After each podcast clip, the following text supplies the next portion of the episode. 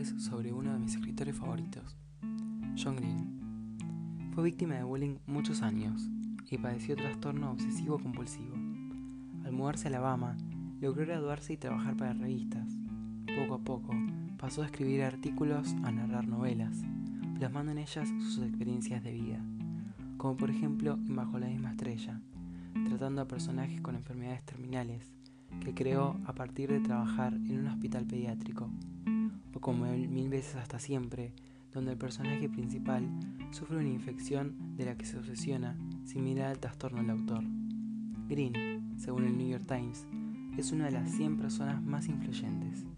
Su escritura la diferencia del resto por tratar temas profundos e insólitos, que hará más de un adolescente sentirse identificado. Personalmente, creo que su reconocimiento fue logrado gracias a su lenguaje sencillo, al crecimiento claro de los personajes de los que te terminas encariñando, además que, y esto es para mí el factor más esencial, te hace sentir que la novela existe, y mejor aún, que de alguna manera sos parte de ella. Procederé a iniciar la parte que más me gusta, que es la de sus datos curiosos.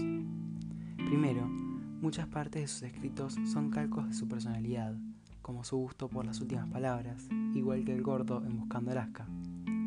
Su lema es, los libros son de los lectores, porque considera que no hay interpretaciones correctas o incorrectas de un libro. Y por último, el nombre de su hija, Alice, lo decidió el mismísimo Barack Obama.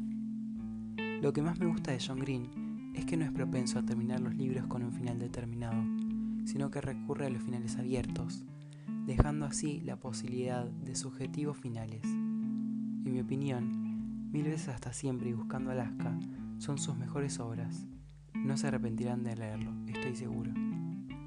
Supongo que eso es todo, así que gracias por escuchar.